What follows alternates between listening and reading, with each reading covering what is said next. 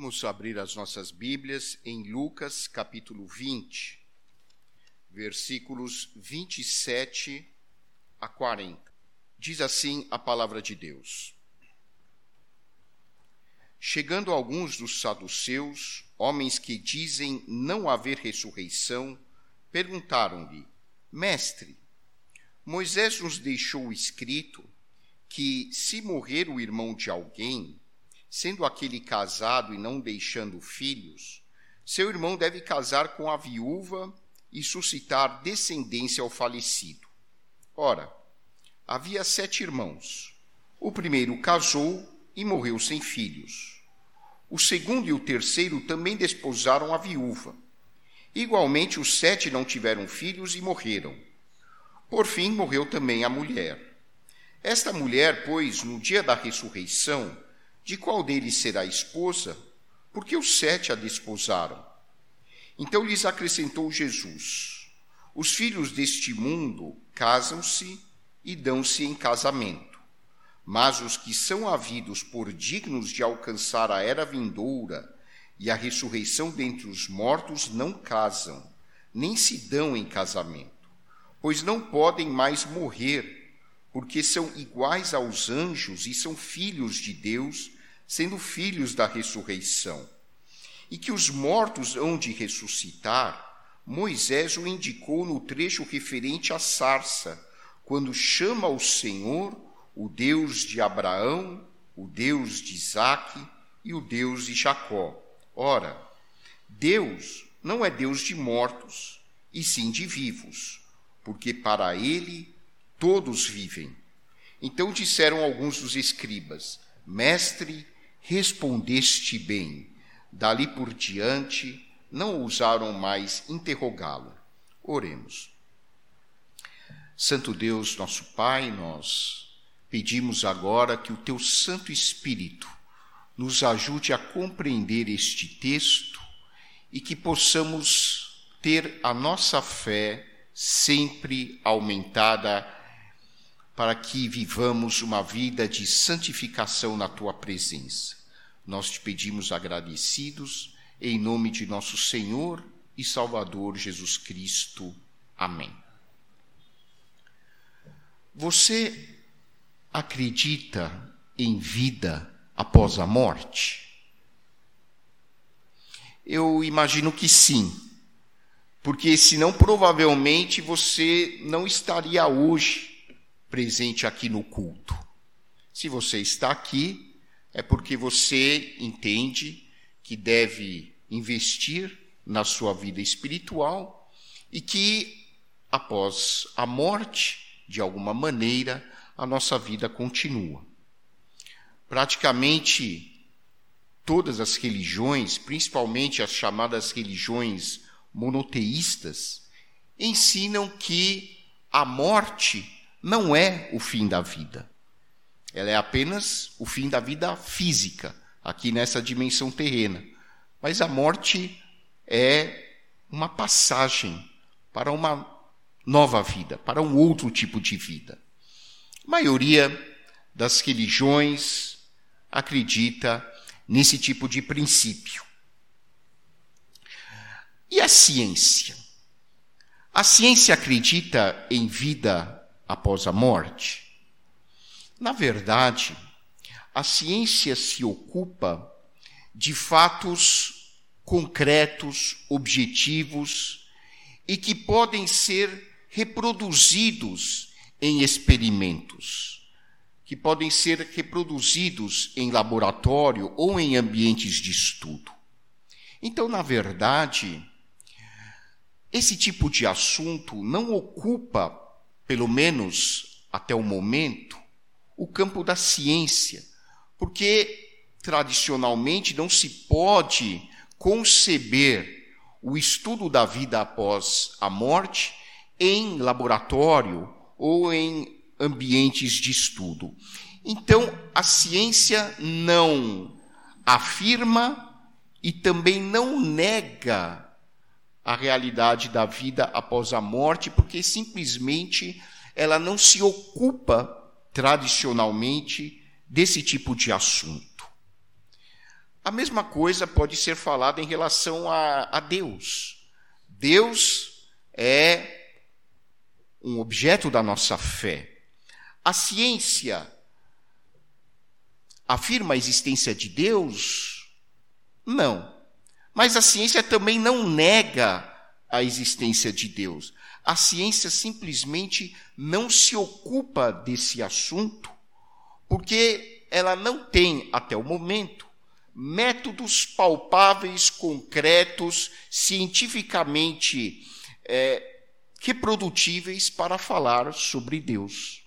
Mas isso não significa que os cientistas sejam ateus, não, de forma alguma. Muitos cientistas são fiéis seguidores de algum tipo de religião. Muitos cientistas são cristãos fervorosos, inclusive. O próprio Isaac Newton, o grande, praticamente o fundador da mecânica clássica, era um fervoroso cristão. Até hoje nós temos grandes físicos que são fervorosos cristãos, mas, tradicionalmente, a ciência não mexe com esse tipo de assunto, ou não mexia com esse tipo de assunto. Nos últimos anos, alguns físicos teóricos, principalmente físicos quânticos, com base em certos experimentos e com base no conhecimento que nós já temos hoje da física quântica, formularam uma teoria, quero deixar bem claro aqui, não é uma afirmação, é uma teoria. Uma teoria segundo a qual existe um nível de inteligência, um nível de consciência que não estaria confinado ao nosso corpo físico. Segundo essa teoria, existe um nível de inteligência e de consciência que não está localizado na matéria. E esses físicos, esses cientistas, chamaram esse nível de consciência de consciência quântica. Para eles, o universo é dotado de uma capacidade de autoconsciência e existe um nível de inteligência que supera, que transcende a consciência humana e que transcende a inteligência uh, que se uh, vê no reino animal e no reino dos seres humanos. Quero deixar claro, como já falei, que isso é apenas uma teoria. Só que, ultimamente, tem se dado uma valorização cada vez crescente às chamadas experiências de quase morte. Essas experiências são citadas na literatura como EQM, que é a abreviação de experiência de quase morte. Talvez você já tenha ouvido algum parente falar sobre EQM. Talvez você já tenha visto algum artigo ou mesmo assistido a alguma reportagem na televisão falando sobre experiência de quase morte. O que é a famosa experiência de quase morte? Pessoas que, em virtude de algum acidente grave, em virtude de alguma doença, tiveram parada cardíaca isso normalmente acontece em ambiente hospitalar. Tiveram uma parada cardíaca, então foram é, submetidos a todos os procedimentos de reanimação cardiopulmonar. Infelizmente, muitos deles morrem. Mas alguns sobreviventes relatam experiências que são extremamente interessantes. Eles descrevem que viram os seus corpos a uma certa distância, eles literalmente descrevem que saíram dos seus corpos e conseguem descrever o processo de reanimação, conseguem descrever a fala dos profissionais de saúde na sala de emergência, conseguem descrever o próprio ambiente da sala de emergência, descrevem até com alguns detalhes. E mais do que isso, alguns relatam que tiveram a visão de uma luz e que tiveram a possibilidade de recordar fatos da sua existência, de analisar as suas ações e até de refletir sobre as suas atitudes e seus relacionamentos. Esses são, obviamente, pessoas que sobreviveram às manobras de reanimação cardiopulmonar. E o que a ciência tem falado sobre esse fenômeno? Lembrem-se, o bom cientista é sempre um cético ele é chato. O cientista verdadeiro é um chato, mas ele tem que ser chato. Faz parte da profissão. Ele questiona tudo.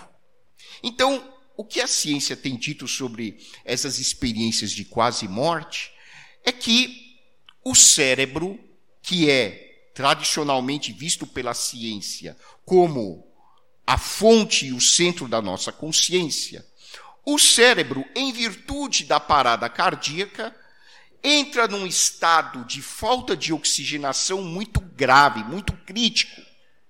E por causa dessa falta de oxigenação, vários centros cerebrais começam a ficar estimulados e funcionar de uma maneira aleatória.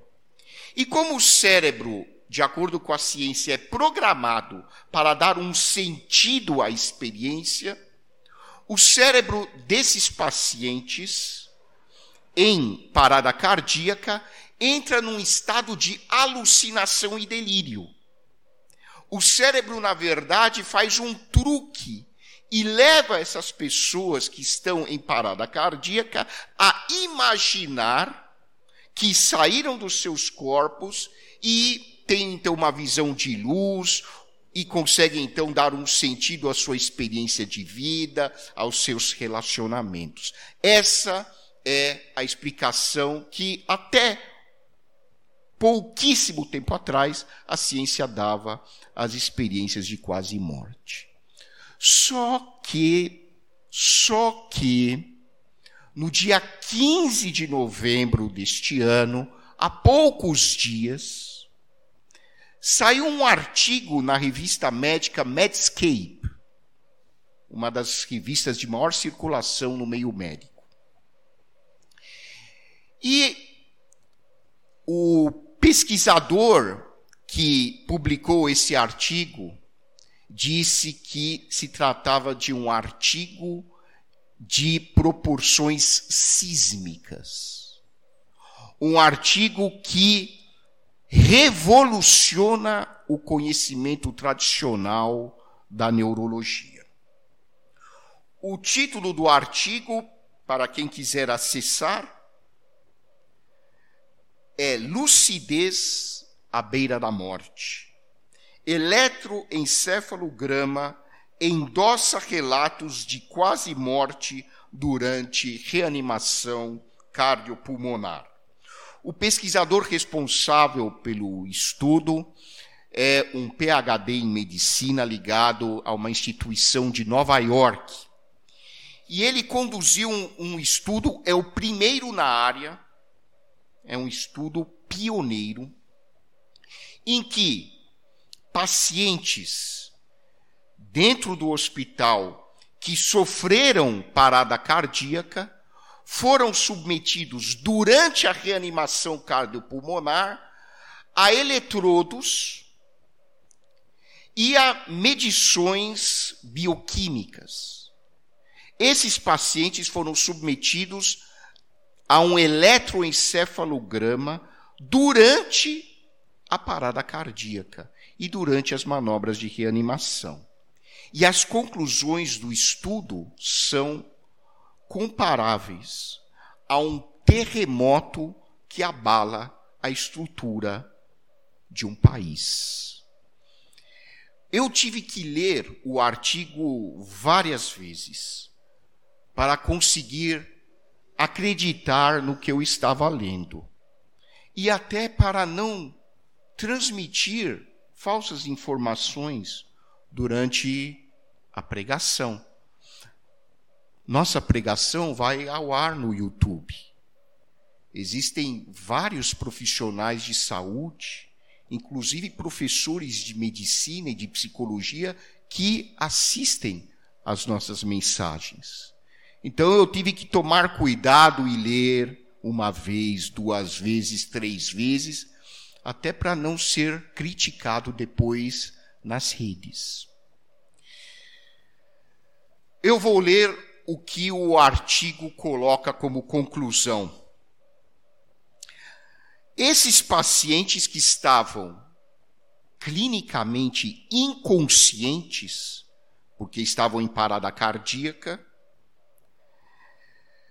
após a reanimação, os que sobreviveram descreveram suas experiências, que incluíram, cito literalmente as palavras do artigo, a percepção de separação do corpo, permitindo a observação dos eventos sem dor ou angústia, e uma consciência e avaliação significativa da vida, incluindo das ações, intenções e pensamentos do indivíduo em relação aos outros.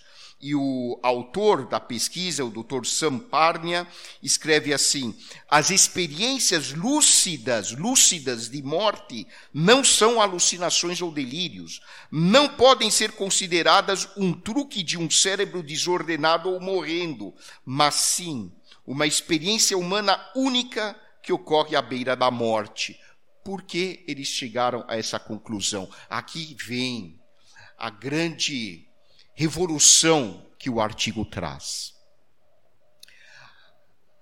Eles perceberam, pelas ondas do eletroencefalograma, pasme, que não houve praticamente nenhuma alteração no funcionamento da consciência mesmo os pacientes estando em parada cardíaca.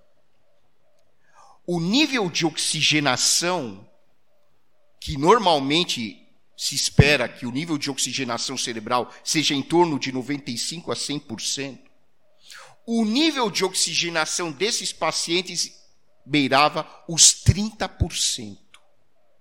Quando o nível de oxigenação diminui para menos de 80%, menos de 80%, em alguns segundos, as ondas cerebrais no eletroencefalograma já normalmente são totalmente modificadas. Só para você ter ideia, um paciente epilético que fica inconsciente numa crise, se você faz um eletroencefalograma, você vai ver que o padrão é completamente diferente do padrão normal. Numa simples crise epilética, já é diferente. Esses pacientes que estavam em parada cardíaca, sendo reanimados, e alguns deles foram reanimados por até uma hora, 60 minutos, eles não tiveram praticamente nenhuma alteração no eletroencefalograma.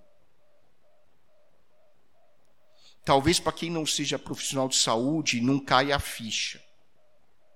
O que esse estudo está dizendo é que, de alguma maneira, o cérebro, embora tenha uma participação na consciência, o cérebro aparentemente não é o centro maior que comanda a nossa consciência. Por que esse estudo é revolucionário? Porque até poucos dias atrás, essas experiências de quase morte eram consideradas alucinações. eram delírios provocados por um cérebro em mau funcionamento. Caiu por terra.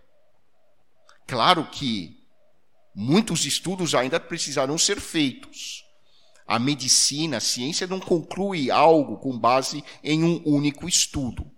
Mas esse estudo, que foi muito bem conduzido, é uma revolução.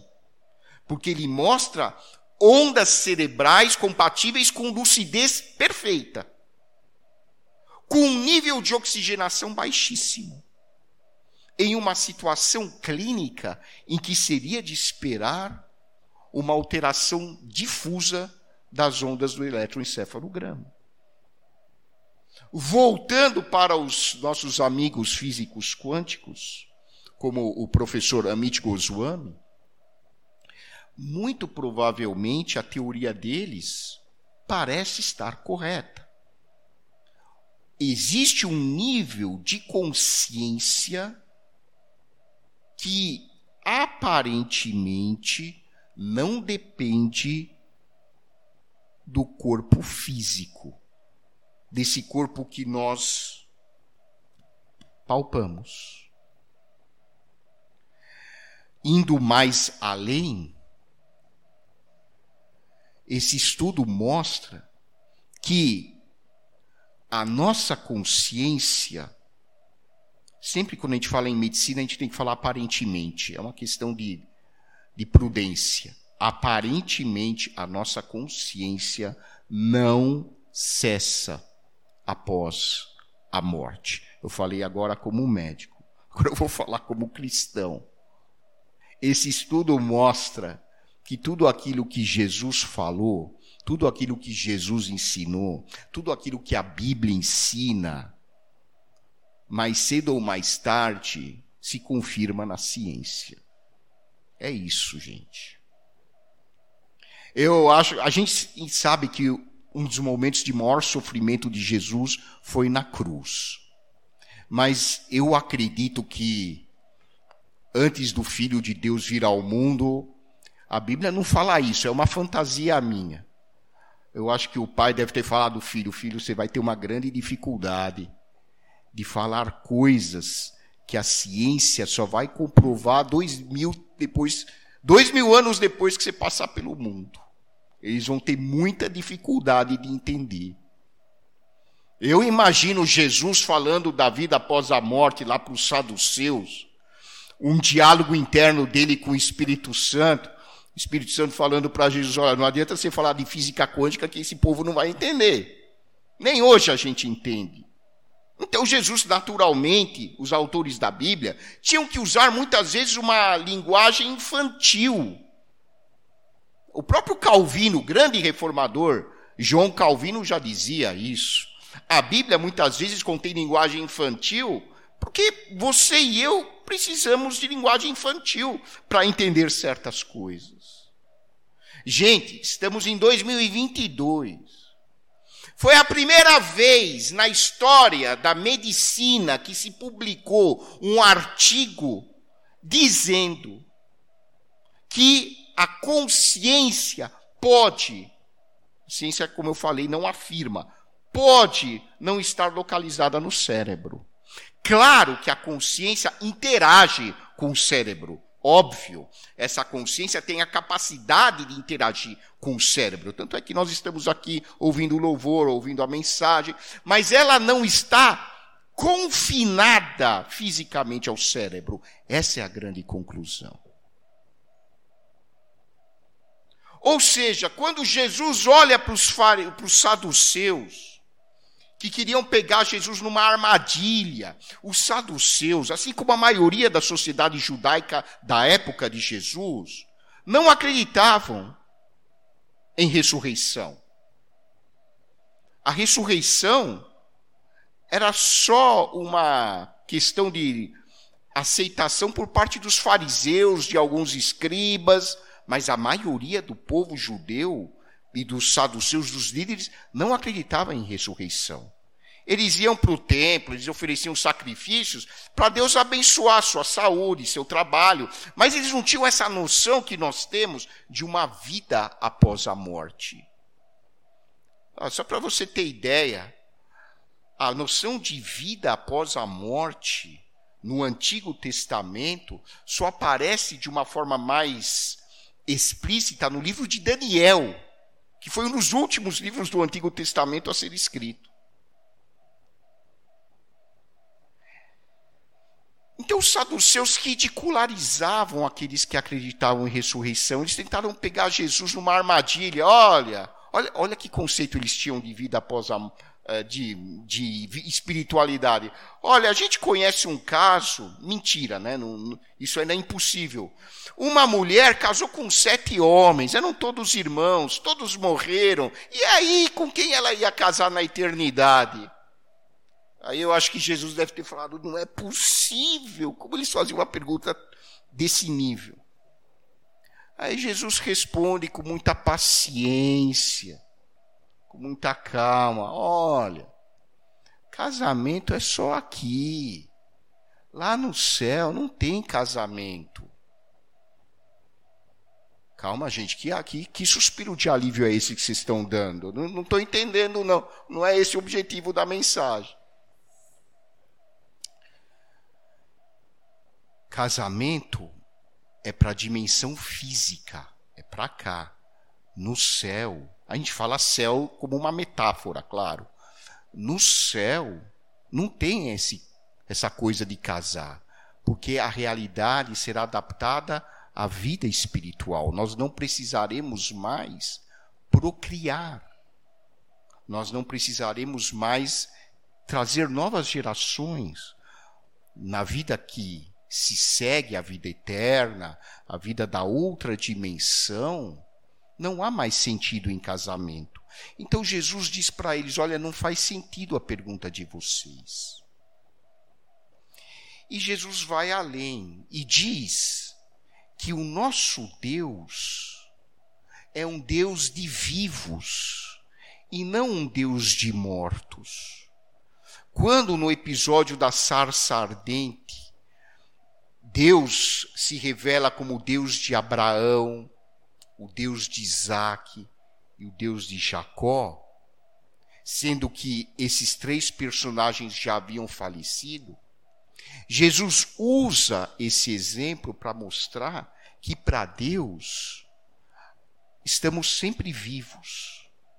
A morte é apenas uma transição de um nível de existência para outro nível de existência. A morte, em hipótese alguma, encerra a vida de uma pessoa.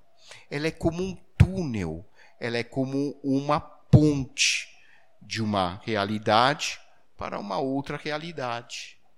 E por isso Jesus responde, usando o modelo da sarça ardente, para os seus uh, discípulos e opositores, dizendo que o nosso Deus é um Deus de vivos. E, portanto, Deus é a realidade última do universo. Deus é a nossa realidade última.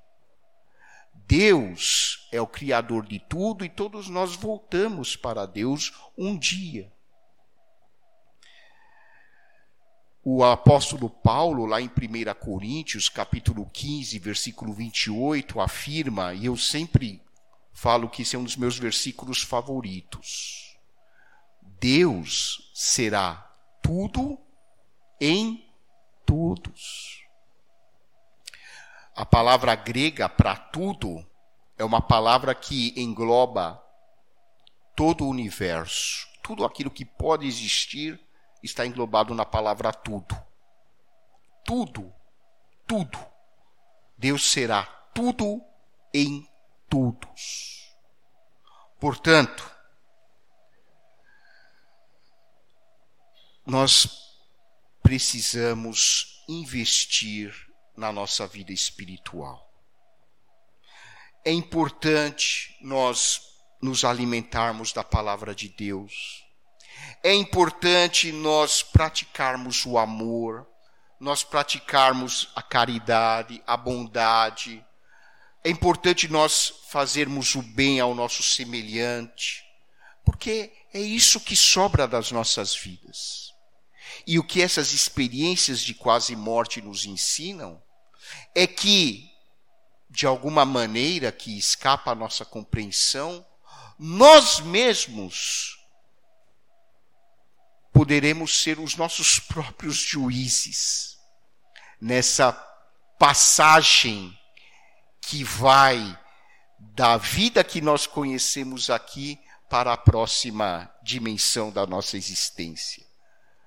Nós muitas vezes olhamos para Deus como sendo o grande juiz, essas experiências mostram que nós também somos os nossos próprios juízes e talvez nessas experiências nós possamos dizer: puxa, que bom, que bom que eu fui à igreja, que bom que eu meditei na palavra, que bom que eu pratiquei o amor ao próximo, que bom que eu valorizei a humildade, que bom que eu fiz várias coisas que valeram a pena. Ou pode ser que nós cheguemos à conclusão de que, puxa, como eu joguei fora essa grande oportunidade que eu tive para melhorar. A opção é nossa. Que possamos entender que existe sim vida após a morte e que é muito importante a maneira como nós conduzimos a nossa vida hoje, aqui e agora. Que Deus nos abençoe.